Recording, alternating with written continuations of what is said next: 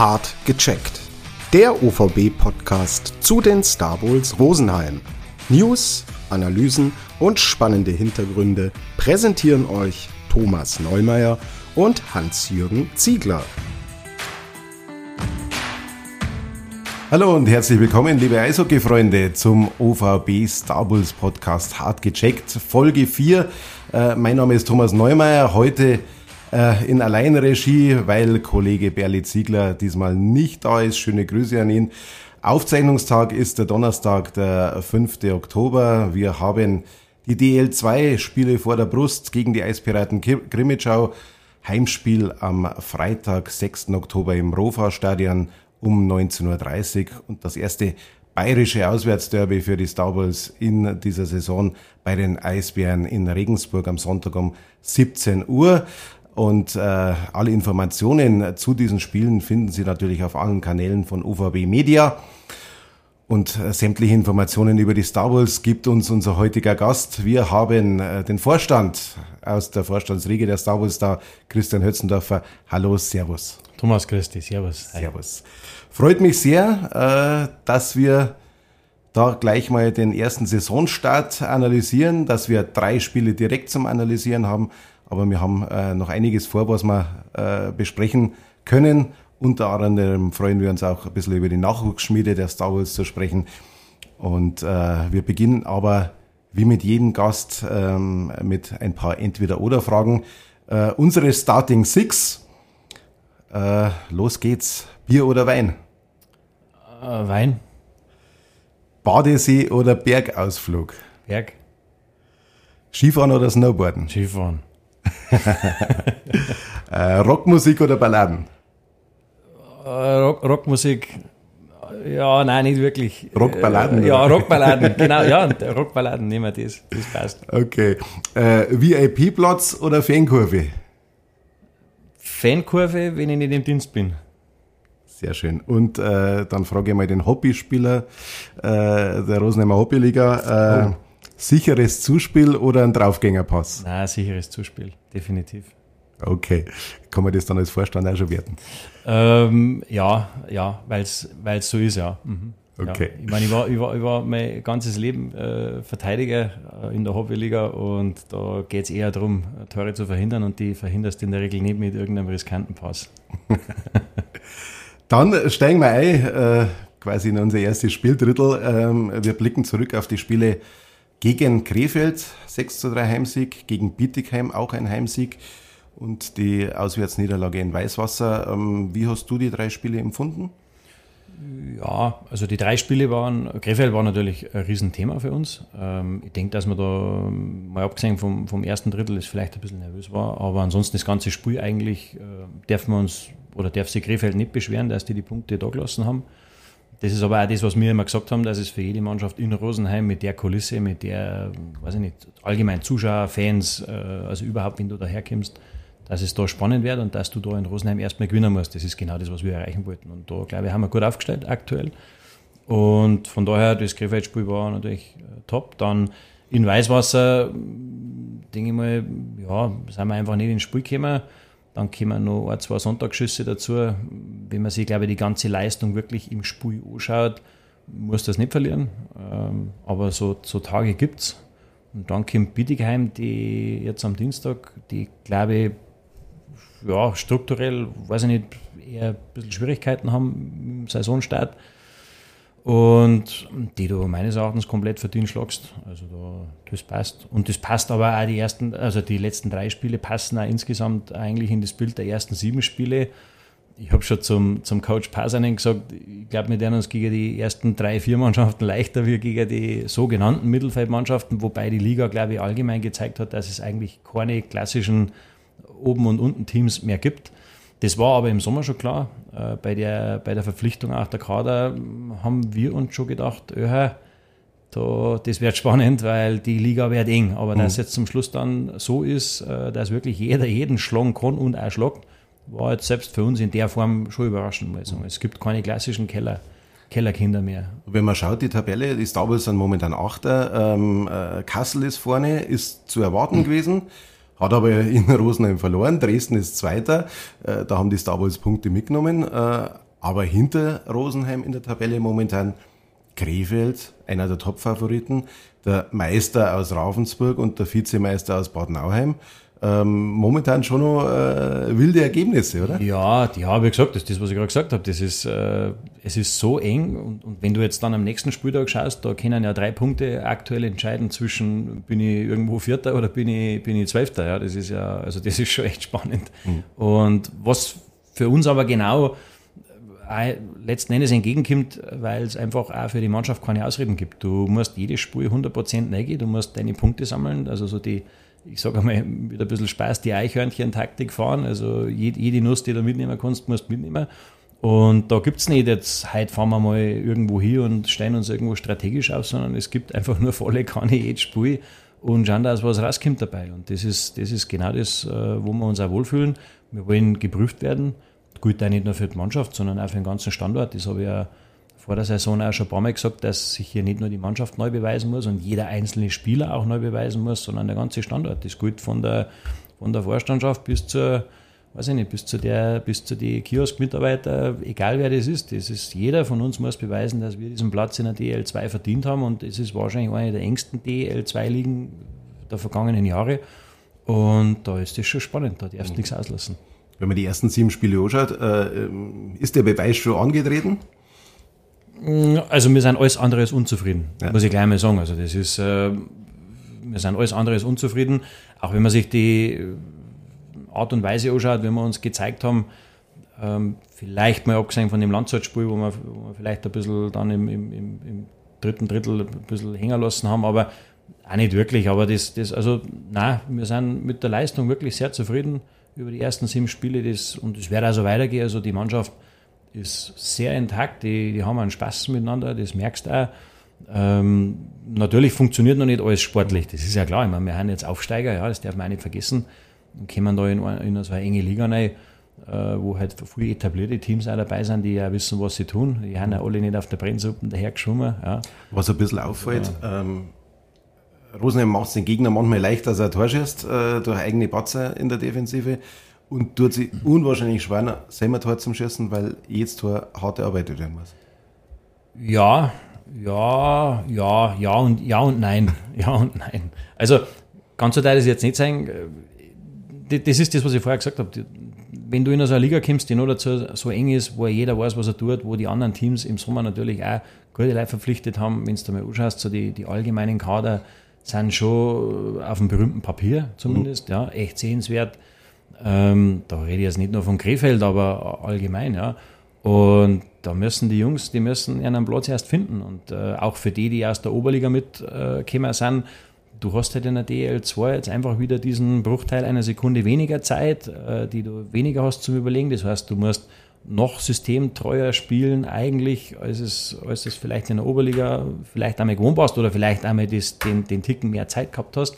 Das geht halt jetzt alles nicht mehr und das dauert einfach. Also von daher, ähm, nein, wir sind alles andere als unzufrieden. Das passt schon. Wir sind auf einem guten Weg. Das ist gut. Ähm, gegen Bittigheim war das Mitteldritteljahr ähm, durch Videostudium äh, belegt. Äh, was hältst du vom Videobeweis?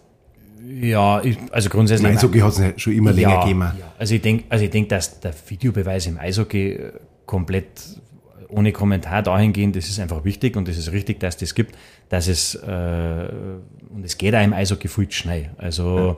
und ich muss ganz ehrlich sagen, bisher habe ich es nicht so empfunden, dass jetzt im Videobeweis im Eishockey große, große Diskussionsthemen aufgekommen sind. An der einen oder anderen Stelle wirst du immer diskutieren, weil es ist ein Sport, der von Menschen betrieben wird und da sieht halt der eine Schiedsrichter vielleicht einmal auch auf dem Video, was, was halt der andere vielleicht nicht sieht oder anders sieht oder so.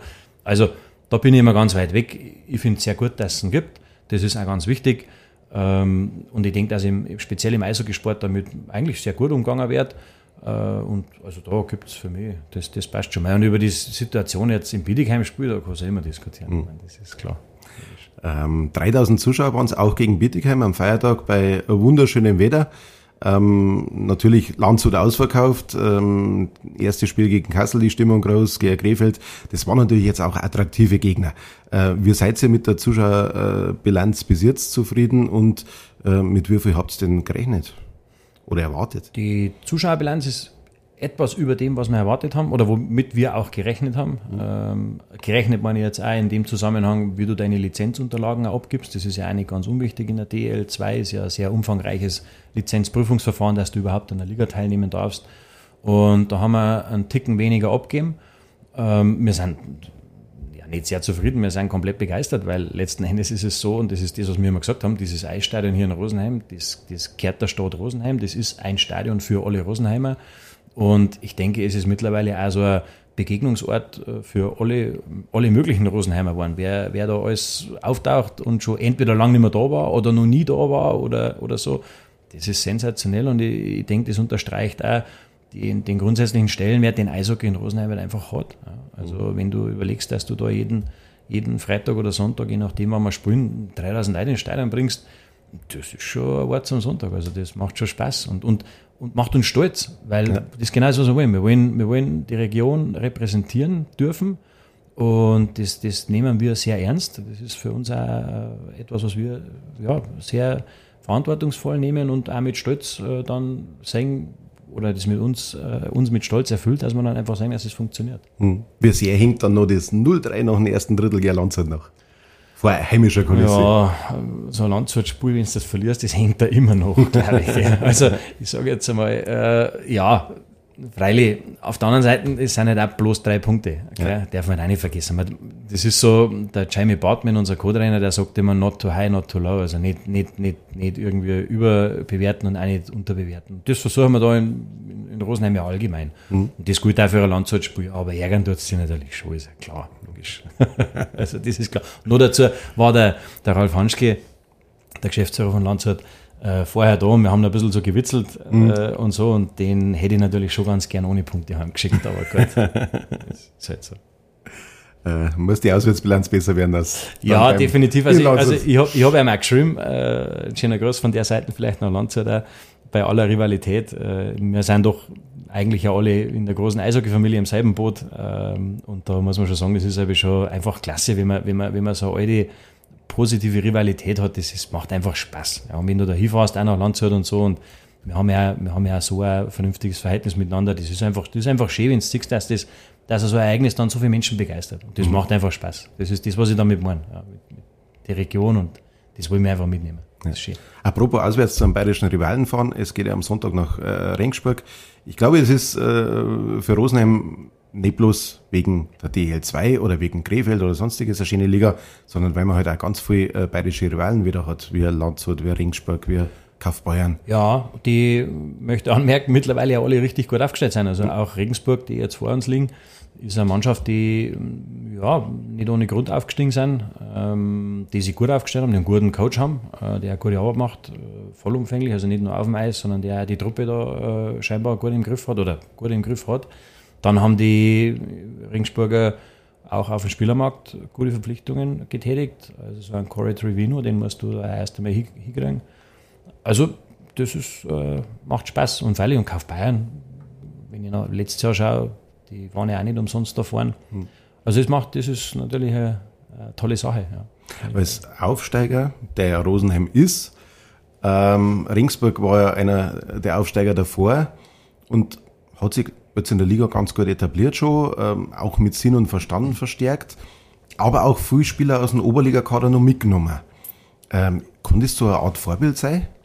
Ja, das ist ja letzten Endes das, was wir auch versucht haben. Also, man, so viel zum Thema Kader aufstellen. Du versuchst natürlich äh, einen gewissen Kern mitzunehmen, weil auf dem Eis ist das eine, das, ist das, das Produkt ist ja das, was die Leute ja immer sagen, ist auf dem Eis. Ja, aber ich sage mal, das, was die Menschen auf dem Eis sagen, am Freitag oder Sonntag äh, auf Nacht, ist ja vielleicht 10% dessen, was sich wirklich dahinter verbirgt. Ja.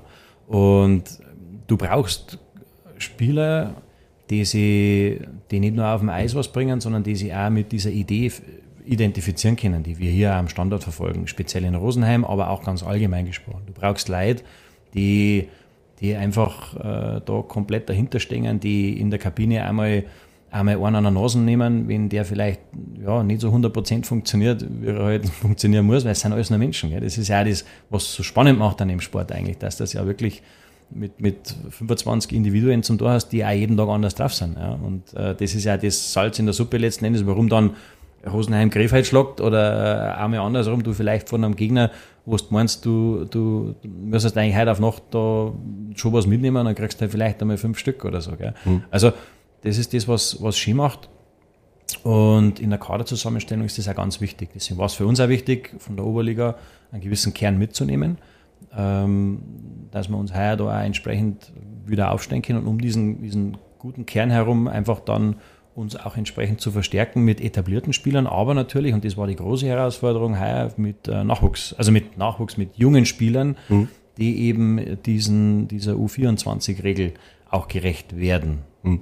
Da sind wir eigentlich schon jetzt mittendrin im, im, im Hauptteil. Ähm, Gerade die jungen Spieler, äh, es war ja, glaube ich, eben sehr, sehr schwierig, weil Rosenheim der letzte Verein war, äh, der gewusst hat, in welcher Liga das er spielt, äh, im deutschen Eishockey. Richtig, richtig. Und äh, da sehr viele Kader natürlich auch schon voll waren. Und dann muss man diese Regelung einhalten. Und wenn man, wenn man jetzt so äh, sieht, wie die jungen Spieler sie geben, wie sie sich präsentieren auf dem Eis, auch in der, in der Scoring-Bilanz schon, ähm, wie, wie schafft man das, wenn eigentlich schon ziemlich viel vom Markt weg ist, dass man da so viele gute junge Spieler verpflichtet. Ja, mit entsprechender Vorarbeit und indem du einfach, und das ist vielleicht nicht die äh, feine englische Art, aber du musst ja versuchen, einmal den einen oder anderen ein bisschen, ein bisschen hinzuhalten, aber im positiven Sinne jetzt, ja, dass mhm. du sagst, du pass auf, äh, wir haben jetzt noch in der Oberliga, jetzt spielen wir Halbfinale. Ich weiß, du hast zwei andere Angebote auf dem Tisch liegen, aber jetzt warte halt einfach nochmal ab und 14 Tage und gib uns nochmal die 14 Tage, dann wissen wir vielleicht schon mehrere und so. Also, das war tatsächlich nicht ganz einfach. Äh, da haben wir Gott sei Dank aber der Jari Pasanen und der Daniel Bucheli vom Sport, also vom Sportlichen her und so, äh, zusammen mit uns als Vorstände eine gute Arbeit gemacht, dass wir da halt einfach wirklich, als wir am 28.04. gewusst haben, welche Liga dass wir spielen, haben wir tatsächlich echt einen Tag später schon das Telefonieren angefangen und ja, passt, hast mitgekriegt gestern, wir sind jetzt da, wo wir hin wollten und jetzt war es so weit, dass wir uns unterhalten, äh, machen wir einen Vertrag oder nicht, oder wie schaut es jetzt aus, oder was machen wir jetzt wirklich. Also das war eine echte Herausforderung und dass wir dann zum Schluss äh, unsere Jungs jetzt so gekriegt haben, wie wir das, wie wir das da, das muss ich sagen, das, ja, da sind wir richtig stolz drauf. Also das mhm. macht richtig Spaß. Ich denke mal, dass das auch jeder sieht im Stadion. Die, die, da ist nicht nur so, dass, und das ist das, was, was ich so schön finde, da ist nicht nur so, dass du denen jetzt auf dem Eis äh, zuschaust und sagst, ja, die radeln wie die Wilden, sondern die, die haben auch richtig, äh, richtig ein Wort mitzumreden. Und mhm. das ist äh, alles andere als selbstverständlich in dem Alter, weil du darfst nicht vergessen, die Jungs sind teilweise zwei, drei Jahre erst aus der Jugend raus. Ja? Äh, und da im Profisport so Fuß zu fassen in einer so engen DL2 ist eine ganz tolle Geschichte und das Vertrauen, das wir, das wir die Burschen äh, gegeben haben, das zahlen die, äh, das zahlen die 200 Prozent zu. Das ist richtig schön zum Anschauen. Das, mhm. macht, das macht richtig Spaß, jetzt Wochenende. Okay. Fügen Sie, glaube ich, auch so als Typen ganz gut ein? Ja, total. Also, du, die sind in der Kabine äh, komplett voll drin. Das, das ist auch das Schöne bei uns in Rosenheim, wenn man so mal ein bisschen aus dem Nähkästchen plaudert, aus der Kabine raus. Dafür sind wir da. Äh, ja, also, das, du, du merkst es schon, wenn du, wenn du natürlich häufig äh, Zeit in der Kabine verbringst, jetzt so wie ich, dann, dann merkst du schon, du, der eine, der lässt da meinen Kopf hängen oder da, der redet vielleicht nicht so viel, wie er sonst sagt oder so. Und das ist natürlich dann schon, wo man vielleicht einmal nachfragen kann und einmal sagen kann, du, passt alles. Und, aber so grundsätzlich äh, in der Kabine muss ich sagen, das ist äh, wirklich ein, äh, ein tolles Miteinander. Und das ist auch der Grund, warum die Jungen da, glaube ich, auch dieses Vertrauen deswegen zurückzahlen, weil die, weil die das auch spüren, dass, er, dass wirklich alle hinter einer stehen. Also nicht nur, nicht nur der Trainer, was natürlich das Wichtigste ist. Ich meine, sportlich muss, der hat immer das letzte Wort. Ja. Der, da wird auch niemals jemand vom, vom sogenannten Sportmanagement oder Vorstand oder wer auch immer dann in Droh ist, dem am Coach bei uns drei reden. Das ist immer dem sein, dem sein Baustein. Und da ist es natürlich wichtig, dass der denen auch das Vertrauen gibt. Aber äh, ich sage einmal, es ist schon auch was wert, wenn natürlich die Jungs auch wissen, dass der gesamte Standort dahinter steht und dass man das auch schon sieht, dass, da, dass die schon wirken. Also das ist cool. Ja. Mhm. Äh, wie viele Informationsquellen holt man sich da? Weil ähm, man, muss ja, man muss ja schauen, ähm, für, für Sebastian Streu ist jetzt eine Liga runtergegangen. Der soll natürlich eine andere Rolle spielen wie in der DL.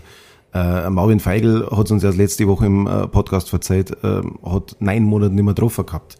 Mhm. Ähm, wie kann man herausfinden, dass die doch wieder explodieren, dass die funktionieren können? Ja, das ist eine gute Frage. das ist, weißt du was, das ist so, also die wenigsten Menschen, glaube ich, machen, oder man muss einen Schritt weiter vorne anfangen, die wenigsten Menschen, glaube ich, machen sich wirklich, wirklich einen Begriff davon, wie kompliziert das, das ist, bis du so einen Spieler an einen Standard bringst. Also was da alles für Hintergrundarbeit getätigt wird. Da bist du ja, da bist du ja wochenlang an dem einen Spieler droh und dann telefonierst du mit dem, weiß ich nicht, mit seinem ehemaligen Trainer. Also du, natürlich schaust dann an mhm. im Video und so und ob er grundsätzlich dazu passt, was er kann, was er nicht kann, aber das ist ja relativ einfach. Aber dann wirklich rauszufinden, was ist das für ein Typ, äh, wie ist der drauf, äh, was hat er für Vorstellungen, wie, wie tickt er, wie ist er auch, und das ist das Wichtige, wie, wie reagiert er einmal in schwierige Situationen, weil die ganzen Sonnenscheinentscheidungen, die sind ja immer einfach zum Treffen, aber, aber was passiert, wenn ein Trainer vielleicht einmal auf die Bank gesetzt hat, ja, wie geht er damit um? Ähm, fängt das Rebellieren an, ist er dann ein Krebs in der Kabine, was der ja eigentlich nicht einkaufen möchte, ja, ja. und so, also das ist sehr, sehr kompliziert. Da, da telefonierst du mit Mitspielern, mit, mit Weggefährten, äh, mit, vielleicht auch mit einem Jugendtrainer, wenn es ein junger Spieler ist, noch, der schon drei, vier Jahre zurückliegt, dass du sagst, du, wie, wie, wie ist der auch mit, wie ist der auch in die Umgebungsparameter? Also, weiß ich nicht, ist er pünktlich, äh, so die, diese, diese, in Anführungsstrichen, alten Tugenden, die wir aber schon auch bei uns äh, ja nicht nur im Nachwuchs in Rosenheim äh, gern sehen, sondern auch natürlich bei der ersten Mannschaft, weil mhm. das so wichtig ist. Also da machen sich die wenigsten Leute eigentlich Gedanken, wie kompliziert das, das ist. Und, das war natürlich jetzt auch bei unseren Jungen so, dass du sagst, du klärst die Umgebungsparameter ab und dann ganz zum Schluss, sage ich mal, du kannst 70 Prozent vielleicht abklären und 30 Prozent sind Bauchgefühl. Du, du, du, du telefonierst mit dem, du, du versuchst eine Verbindung aufzubauen, äh, weiß ich nicht, also, also ein bisschen äh, ja, einen Kontakt herzustellen einfach den auch vielleicht ein bisschen zu kitzeln, äh, wie er es wirklich sieht oder so. Und, und dann ist das Bauchgefühl, dass du sagst, nimm jetzt, mache ich A oder B, ja mhm. oder nein. Und ja, ich sage mal, im, im Hintergrund auch, ist es immer geht es immer auch darum herauszufinden, warum hat vielleicht einmal einer nicht funktioniert. Ja. Ähm, beim, beim Streu äh, war es so, dass wir uns ehrlich gesagt eigentlich alle gefragt haben, warum der nicht deutlich mehr Eiszeit gekriegt hat. Ja. Ich denke, dass er, dass er jetzt das auch schon bewiesen hat, dass das ein absolut toller Eishockeyspieler ist, der richtig was kann. Und ihm, da werden wir auch noch richtig Spaß haben. Also die, nächsten, die nächste Zeit, wo er da mhm. ist. Also das, das sehe ich schon. Für die, für die, für die Jungen, ob das, ob das Eckel, Feigl, ähm, Zimmermann, Handschuh, ähm, natürlich jetzt auch der, der Stefan Dramm, der mhm. ja auch zwar nicht mehr in die U24-Regel fällt, aber auch nicht wirklich älter ist, also der ist 25 Jahre alt. Also der fällt da auch mit rein. Also da, das macht schon richtig Spaß. Mhm. Stefan Dramm äh, ist eigentlich schon die nächste Frage, das nächste Beispiel. Ähm, war der erste Nachkauf jetzt äh, während der Saison.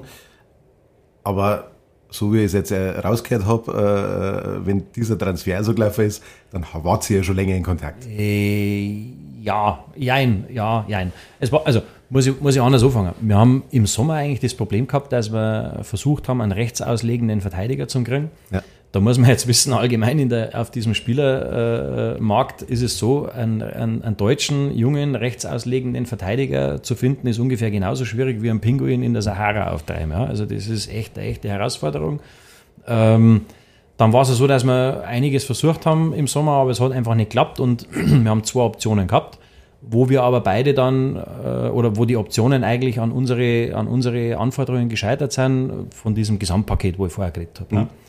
Und dann war es so, dass wir jetzt die Möglichkeit gehabt haben, dadurch, dass Kassel ähm, oder dass der, dass der Stefan Tramm in Kassel jetzt nicht so Druck ist, wie er das vielleicht gemeint hat, dass wir halt in Kontakt gekommen sind und äh, es von Kassel dann auch möglich war. Ich möchte vielleicht auch an dieser Stelle mich da nochmal recht herzlich bedanken, weil also wirklich der Kontakt mit Kassel ist da sehr absolut top gewesen. Also das ist eine super Geschichte, ähm, wie wir da zusammengearbeitet haben. Dass es jetzt zum Schluss funktioniert hat, also ja, das ist über ein paar Wochen gegangen. Mhm. Und war für uns natürlich jetzt extrem wichtig, weil man hat im Sportlichen ja auch gesehen, oder an die Spiele auch gesehen, da ist halt ein Dominik Kolb, der unfassbar Radl Arbeit mhm. macht mhm. und tut und sich überall reinschmeißt, ähm, aber der hat einfach einen Schläger auf der falschen Seite. Mhm. Und das ist mittlerweile, wo die Spiele so eng sind, wo es wirklich teilweise ja um ein Tor hin oder her geht. Dieser Sekundenbruchteil. Ähm, da ist einfach das, genau, ja. da ist einfach dieser Sekundenbruchteil wo, wo, wo der andere halt einfach den Schläger halt auf der richtigen Seite halt mhm. da. Und, und das ist halt, äh, und das ist halt mit, mit einer Entscheidung gewesen, dass wir gesagt haben, wir wollten noch den dritten Rechten mit dazu haben, dass das halt dann für uns besser funktioniert.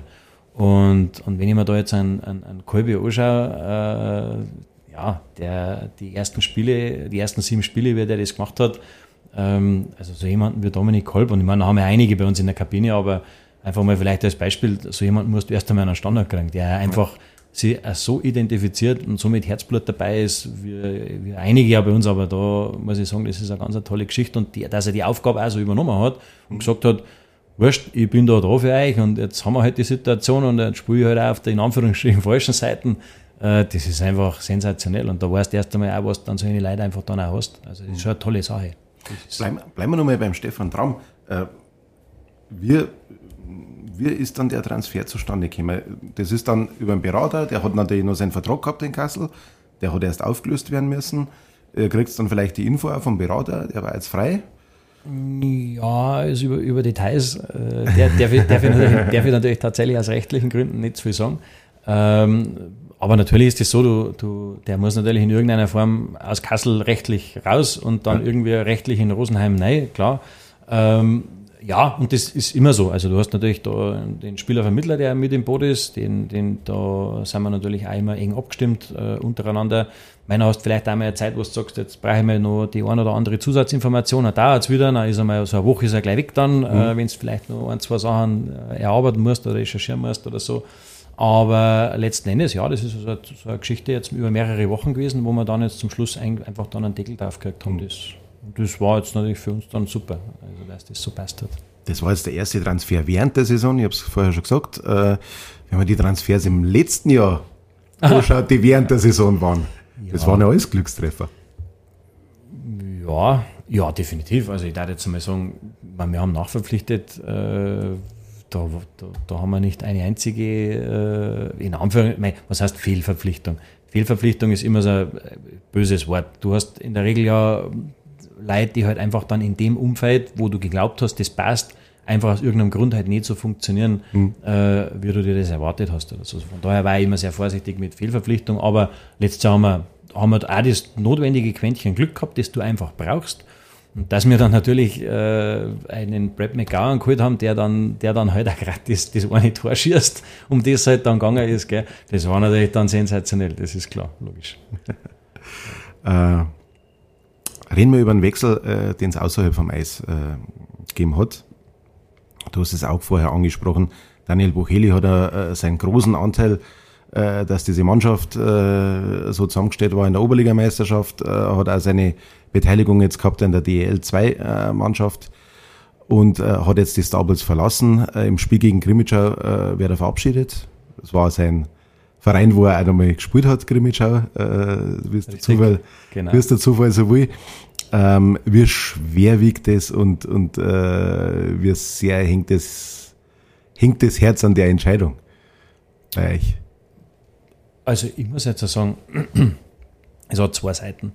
Das eine ist, äh, wir sind eine Sportorganisation und da ist es erstmal jetzt nicht großartig verwunderlich, wenn, wenn Wechsel stattfinden. Ja, ich meine, ich habe das auch schon mal ein paar Mal gesagt, das, das, das Eishockey Deutschland ist eine riesengroße Familie, die passt in einen Schuhkarton, äh, wenn man so will. Und äh, da ist es erstmal nicht verwunderlich, dass da einmal einen Wechsel gibt. Der Daniel Bucheli hat auf der anderen Seite emotional einen unheimlich großen Anteil daran, dass der Verein eigentlich heute so aufgestellt ist, wie er aufgestellt ist. Wir haben ja immer seitens der Vorstandschaft äh, sehr, sehr eng mit Daniel zusammengearbeitet, die letzten drei, mittlerweile fast drei, dreiviertel Jahre, also fast vier Jahre, die er jetzt, die er jetzt da ist. Und er hat unglaublich viel bewegt in Rosenheim. Also das ist die emotionale Geschichte und da sage ich jetzt einmal, ja, bist immer mit einem weinenden Auge dabei, ist ja klar. Wir haben ja auch nicht nur Arbeitskollegen, sondern wir sind ja, wir sind ja auch, äh, befreundet und so. Und da, wenn, wenn du dich da so täglich auch siehst und miteinander anschauen kannst, ist einfach eine tolle Geschichte. Auf der anderen Seite, sage ich mal, ist es ein lachendes Auge, weil er halt auch gesagt hat, er, er hat den Wunsch, dass er einfach jetzt auch neue Herausforderungen einmal wieder annimmt. Und da sind wir komplett dabei und, und freuen uns auch. Und ich denke mal, das, was der Daniel hier gezeigt hat, ähm, ja, empfiehlt ihn auf alle Fälle auch für, für, für höhere Weihen. Also da da kann ich einfach nur, nur das aller, aller, allerbeste wünschen, auf, auch auf freundschaftlicher Ebene, dass das einfach für ihn dann so wäre, wie er sich das auch vorstellt. Und so. Nur dazu die Integrität schätze jetzt einmal, weil Absolut, ähm, ja. er, er hat ja, glaube ich, eigentlich schon länger Bescheid gesagt und hat aber noch diesen Start in die DL2 begleitet mit, den, mit dem Stadionumbau, mit den ganz wichtigen äh, Spielen, die jetzt am Anfang waren, dass man reinkommt. Also das, ich glaube, das, das äh, zeigt eigentlich alles. Das zeigt, was er für ein Typ ist. Also er ist ja vor einiger Zeit auch mit dem Wunsch auch schon auf uns herangetreten äh, oder an uns herangetreten und äh, klar, wir waren da, wir waren da dann dabei und dass, er, dass wir da jetzt einfach so einen, äh, so einen Übergang hingekriegt haben, ist wirklich, äh, also zeigt absolut, was er für ein Typ ist. Hm. Jetzt äh, äh, ist bei sowas natürlich auch immer die Nachfolgefrage äh, da. Der FC Bayern holt sich seine Nachfolger anscheinend gerade zusammen. Wie schaut es bei den Star Wars aus? Ja, zu mir hat neulich einer gesagt, sag einmal, Christian, kommt jetzt der Max Eberl vielleicht nach Rosenheim? Dann habe ich gesagt, ja, weiß ich nicht, da müssen wir dann wahrscheinlich nochmal in der Schublade nachschauen, ob wir irgendwo den, den, den Goldtopf finden. Nein, Spaß beiseite. Ähm, da kommt jetzt aber auch nochmal der Daniel ins Spiel. Äh, der Bucheli Daniel als, als, als Geschäftsführer hat äh, wirklich so eine gute Arbeit geleistet, dass die einzelnen Teilbereiche des, des Vereins oder der, unserer Sportorganisation so gut organisiert sind, dass wir äh, jetzt vorerst mal für diese Saison auf alle Fälle keinen Nachfolger holen werden und uns dann für die künftige Ausrichtung da wirklich mit aller Ruhe äh, uns sehr, sehr genau und sehr, sehr gut überlegen werden, wen wir da herholen, weil das ist, das hier alles ist auch für uns Vorstände absolutes Herzensprojekt. Und ich glaube, wir leben davon, oder, oder ich glaube, der Stabels Rosenheim e.V. insgesamt lebt davon, dass er trotz aller Professionalität, die du in diesem Geschäft brauchst, ähm, trotzdem nur diese paar Prozent Familie auch nicht nur zulässt, sondern auch sucht die du, die du brauchst, um einfach zum Schluss wirklich äh, Meisterschaften auch zu gewinnen. Und da rede ich jetzt nicht nur von dieser Oberliga-Aufstiegsmeisterschaft, sondern im Nachwuchsbereich, egal wo das ist. Also wir versuchen an allen Ecken, wo wir tätig sind, immer auch diese paar Prozent Familie zuzulassen. Äh, das ist, glaube ich, das ist das Überlebenselixier für diesen Verein auch in Zukunft immer. Und da musst du schon, da musst du schon genau überlegen, wen du da hinlässt, weil irgendein, irgendein Geschäftsführer, äh, Profi oder so, den, den zu akquirieren, das ist jetzt nicht das Problem. Aber die große Frage ist, wie tickt der, wie funktioniert der, identifiziert sich der da mit dem, was da ist, kennt der das, weiß er, mit wem er da redet, also mit, mit den mit den Fans, mit den Zuschauern, mit den Sponsoren, mit alle, die mit die Mitarbeiter, weiß ich nicht, alle, die dazugehören. Also da da ist einfach mittlerweile zu viel Herzblut in dieser ganzen äh, Organisation hier drin, um das einfach so irgendwo hin zu übergeben. Danke schon mal dafür. Äh, kommen wir zum letzten Akt und äh, da erst einmal auch wieder mal zu ein paar Fragen zu unserer Rubrik.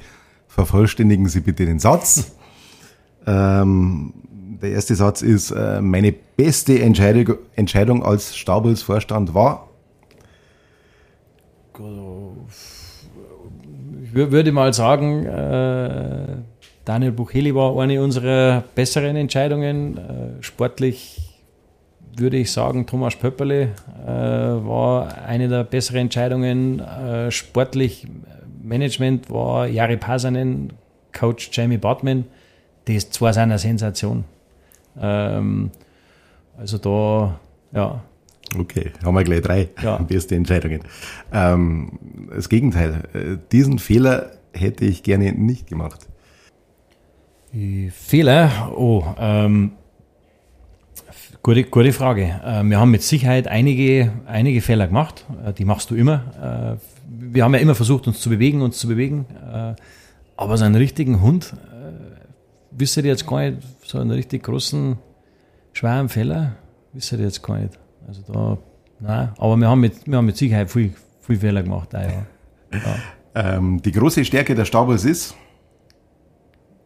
Das Herzblut. Die, die, das, das, das, das sind die Menschen. Das ist das 100 Prozent, das sind die Menschen. Und zwar, und zwar nicht nur die Mitarbeiter, sondern, sondern dass, die, dass, dass du, weiß ich nicht, du kommst am Dienstagnachmittag irgendwo beim Berggeh auf der Alm und da unterhalten sich zwei über das Eishockey. Im Sommer. Ja. Also, das einfach, dass einfach dieses wahnsinnige Herzblut ist aus der gesamten Region äh, da wirklich wir auch spüren, dass da in dem Verein von alle, egal Zuschauer, Fans, völlig wurscht, Mitarbeiter, äh, das ist das. Das ist unser, das ist unser Standortvorteil, wenn man so sagen will. Das äh, das, die Menschen. Ja. Das müssen wir unbedingt noch hinkriegen. Ha, da ist viel. wir haben noch ganz, wir haben noch ganz große Listen äh, mit allen möglichen. Mei, wir werden jetzt, wir werden fertig mit, mit, mit dem äh, Stadion jetzt nächstes Jahr. Jetzt kommt die Flexibanden noch. Äh, da haben noch ein paar Geschichten, die am Stadion noch fertig zu machen sind. Ähm, wir haben sportlich Ziele. Äh, nicht, dass wir jetzt gleich wieder irgendeiner einen Strick draus dreht. Ja, der Christian hat gesagt, die wollen in die DL aufsteigen, aber wir wollen, wir wollen natürlich schon den Standort so herrichten, dass, dass wir die nächsten, die nächsten fünf Jahre äh, einfach gut aufgestellt sind und in der DL2 vorn ein Wort mitreden. Und zwar ein ernsthaftes Wort mitreden, so wie wir uns aufstellen. Wie weit uns dann die Flügel tragen, werden wir sehen. Ähm, wir wollen weiterhin den Verein in der Region weiterhin verwurzeln. Wir haben ein paar wichtige Sachen für uns im Nachwuchs auch vor. Das ist ein ganz, ganz wichtiges Thema. Ähm, dieser Verein ist Nachwuchs. Ähm, da, da haben wir ein paar Geschichten auf dem Schirm. Also ja, es, wär, wird uns definitiv nicht langweilig werden. Jetzt eine Überleitung ins dritte Drittel können wir gar nicht haben. Äh, wir sprechen über Nachwuchs, ähm, äh, weil der erstens mal euch am Herzen liegt, weil zweitens Rosenheim als absolute Nachwuchsschmiede natürlich bekannt ist ähm, und äh, sage jetzt ihr mal ganz einfach, weil es nicht sein kann, wenn man einen Fördervertrag äh, unterzeichnen muss in der DL2, dass man dann vielleicht äh, einen Auswärtigen nehmen muss und keinen Rosenheimer. Ja, ja, also definitiv ja. ähm, beim Nachwuchs muss man ein bisschen ausholen, das ist nicht so einfach, weil man muss wissen, ähm, wir haben die letzten Jahre eine Situation gehabt, die für einen Verein was den Nachwuchs jetzt betrifft, sehr schwierig war. Wir haben ähm, zum, einen, zum einen Teil sportlich immer die Situation gehabt, dass wir aufsteigen wollten, sollten, mussten, wie auch immer. Ähm, da, da ergibt sich wahnsinnig viel Druck draus und da ist dann auch natürlich wenig Platz für Nachwuchsintegration äh, und so. Das ist oder weniger Platz, als du vielleicht eigentlich gerne hättest. Das ist jetzt heuer anders. Wir kennen jetzt, das habe ich irgendwann in einem Interview schon gesagt, wir, wir haben in Anführungsstrichen eine ganz normale äh, DL2-Saison vor uns, natürlich mit allen Ecken und Kanten, die da, da so passieren, das ist keine Frage, aber grundsätzlich, wir müssen jetzt nicht dafür planen, dass wir, dass wir im April irgendwo das DL2-Finale spielen, mhm. was natürlich ganz andere Möglichkeiten auch für die Integration von jungen Leiter gibt. Bestes Beispiel sehe ich jetzt hier Eckel, Feikel und Co. Ja, also ja. Die, die haben, denke ich mal, auch aus, einem, aus aus entsprechenden Gründen an anderen Standorten vielleicht nicht die Eiszeit kriegt, die die jetzt bei uns kriegen weil die anderen Standorte, weil Ravensburg genommen jetzt und oder Kassel mhm. oder so, halt genau auch das Problem haben, ja, dass die sagen, okay, wenn ich da ganz führen muss, dann muss ich halt anders planen. Und so. Also das ist für uns jetzt schon mal positiv, da freue ich mich persönlich drüber, weil ähm, Nachwuchs ist die absolute Identifikation dieses Vereins. Und da ist es äh, natürlich schon für uns auch wichtig, dass wir auch die Möglichkeiten überhaupt haben. Und da werden wir die nächsten Jahre jetzt auch wieder verstärkt daran arbeiten. Dann haben wir natürlich nicht nur sportlich, sondern auch rundherum das Problem gehabt, dass wir natürlich auch mit dem, mit dem Tod von unserem Nachwuchscheftrainer Oliver Häusler äh, natürlich eine Situation gehabt haben, wo wir auch nachbesetzen mussten. Das ist auch nicht ganz schwierig, das ist ungefähr so wie bei einem Geschäftsführer. Da magst du auch nicht jeden, ja, ja. da magst du auch nicht jeden hinlassen, weil da geht es um die Kinder, ja. Und äh, das muss schon passen. Also die, die Coaches, die wir da holen, die, die müssen da schon passen. Und zwar nicht nur on Eis, sondern auch wirklich in, mit den Umgebungsparametern. Die müssen auch ein bisschen, ich meine, so viel Zeit wie die jungen Burschen da im Eisstadion verbringen, die sind ja fast jeden Tag da im Nachwuchs. Ja. ja.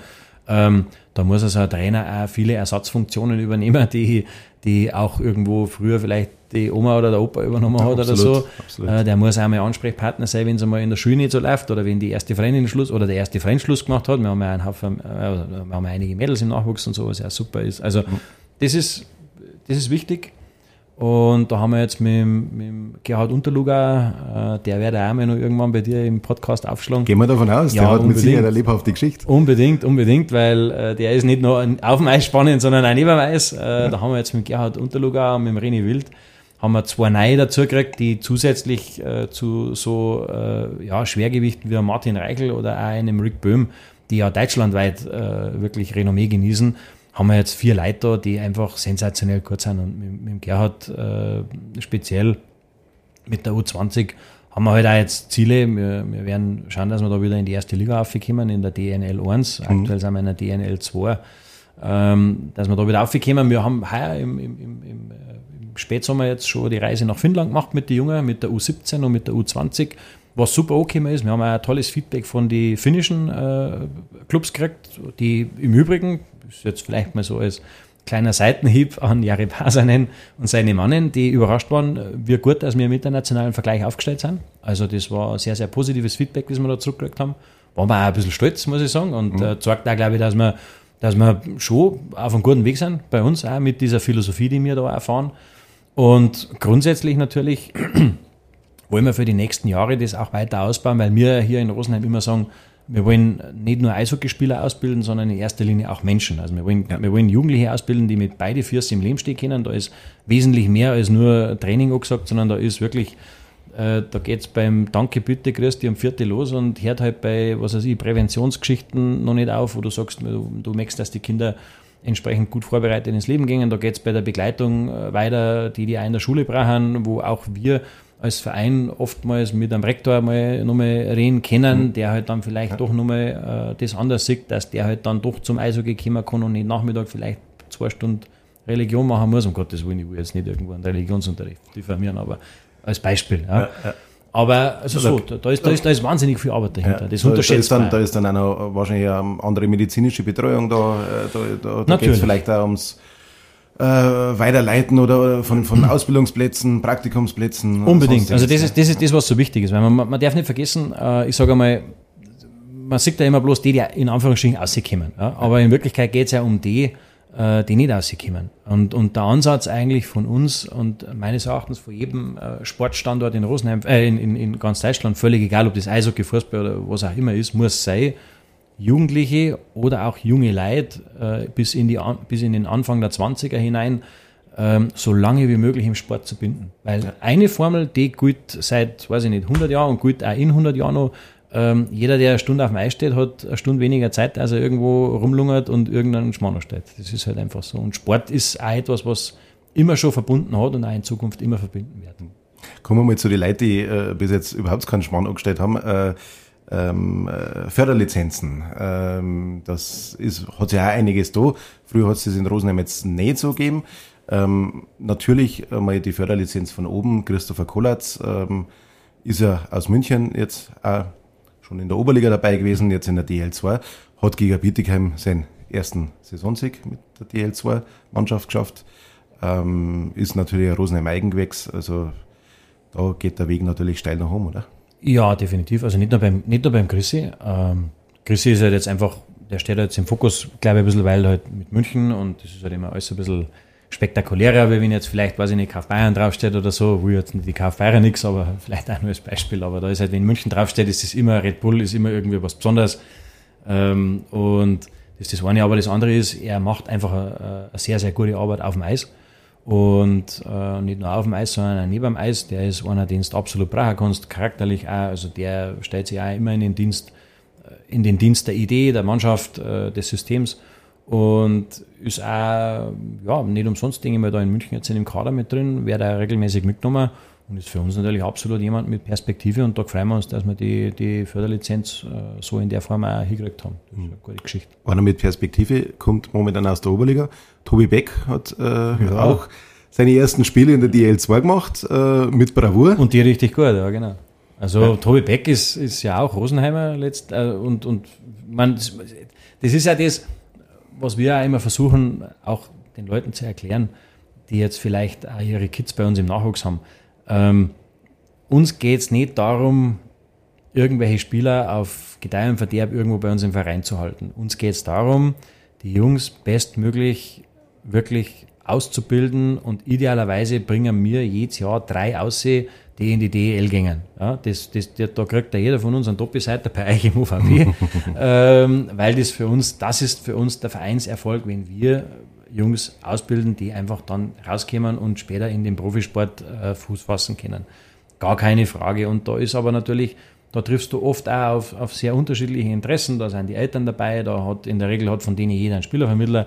Äh, ab 16 äh, und so, die natürlich auch sehr eigene Interessen haben, die vielleicht einmal die Situation ganz anders sehen wie du, wo, wo du jetzt als Verein vielleicht nur der Meinung bist, lass den nur ein Jahr da, es tut einem gut, dann kann er sich entwickeln im heimischen Umfeld, wo der aber dann vielleicht sagt, du, der kehrt eigentlich schon irgendwo, weiß ich nicht, nach Berlin, Mannheim oder ins Ausland, wo man dann auch immer fragen muss, wie kommen die Burschen dann zurecht? Mhm. Das ist auch nicht selbstverständlich, dass ein 16-Jähriger dann irgendwo äh, in, in, Berlin dann auf einmal um so viel besser wird.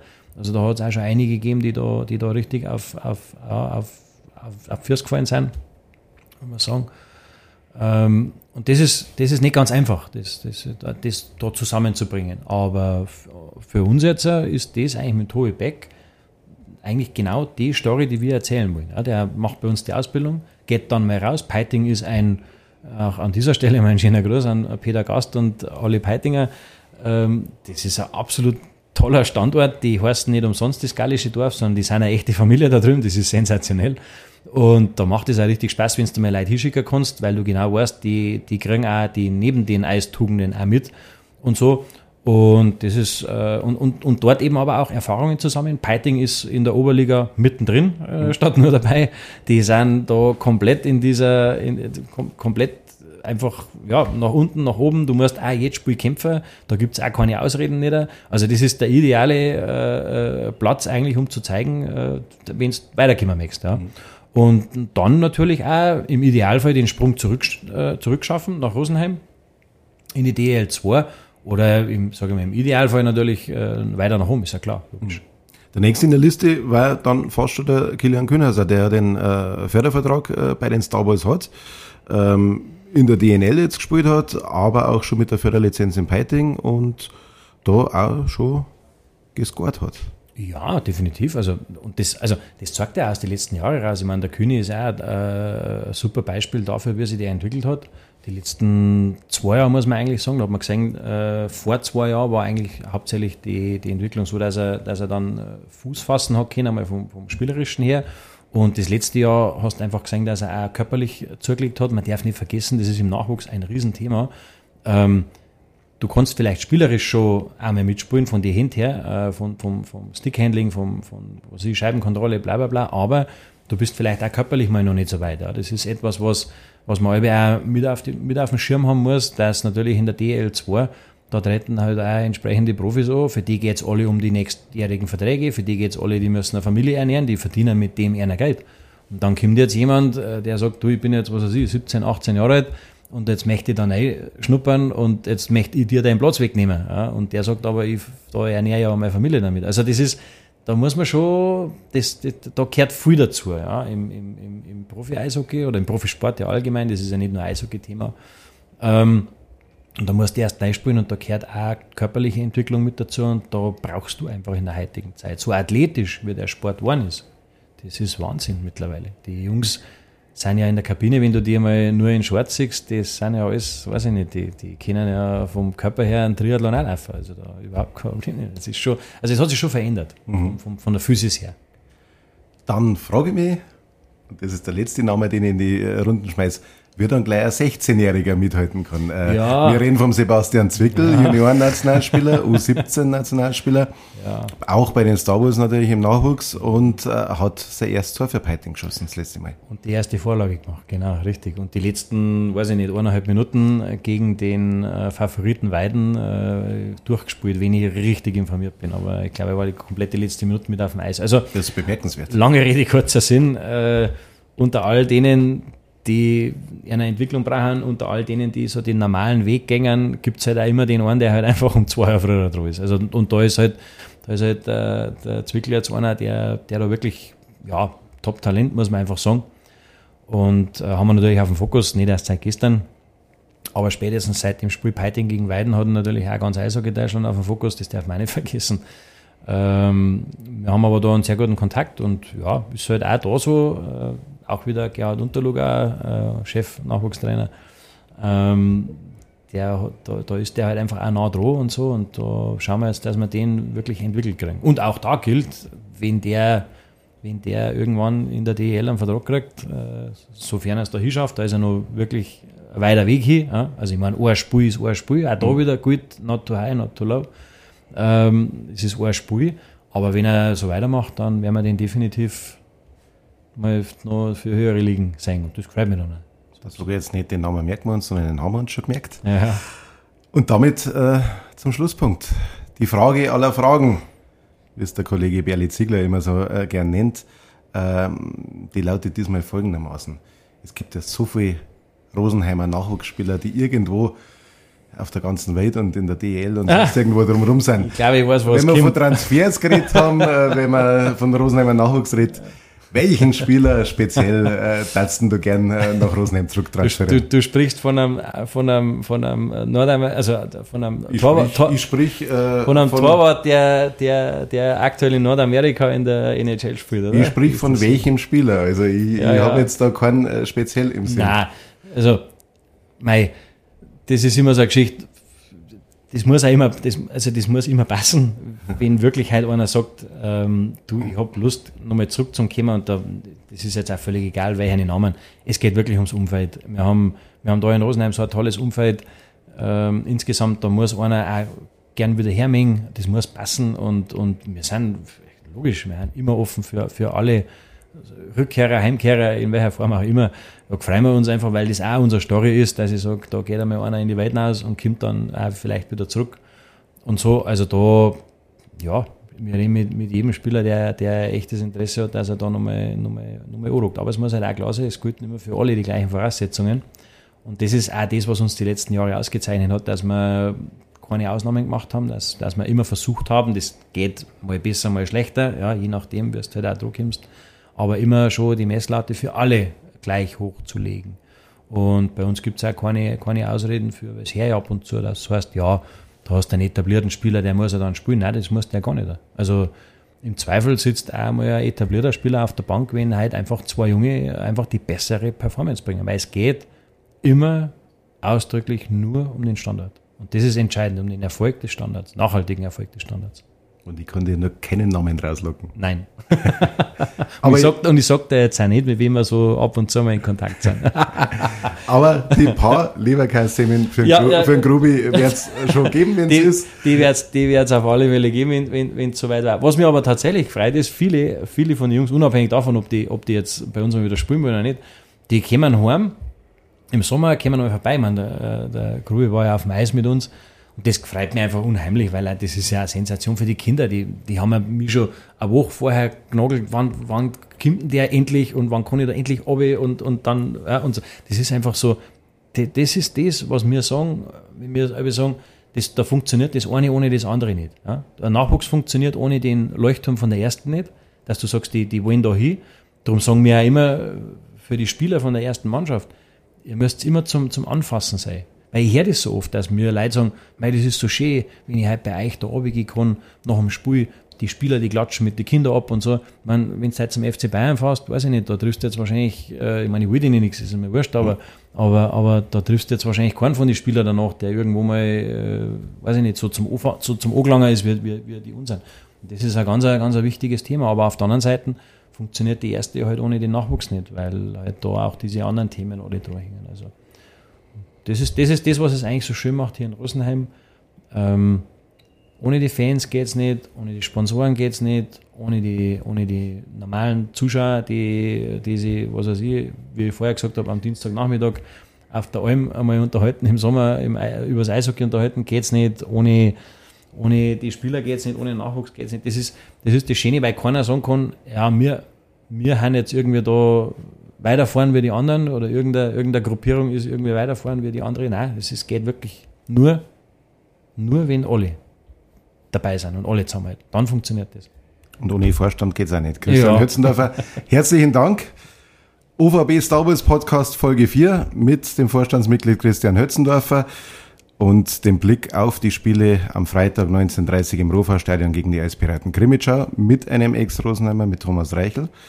Äh, und mit dem Auswärtsspiel am Sonntag 17 Uhr bei den Eisbären Regensburg auch da sein mit Kevin Slesak, mit Juma Grimm, mit Sandro Meyer, auch ehemalige Rosenheimer im Aufgebot.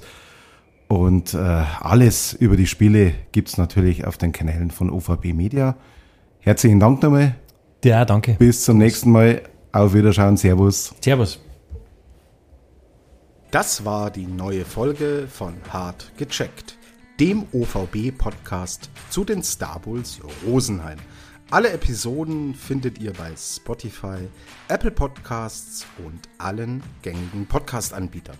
Alles weitere zu den Star Bowls gibt es auf den Angeboten von OVB Media. Live-Ticker, Analysen und spannende Hintergründe findet ihr auf unseren Seiten. Damit danke fürs Zuhören und bis zum nächsten Mal.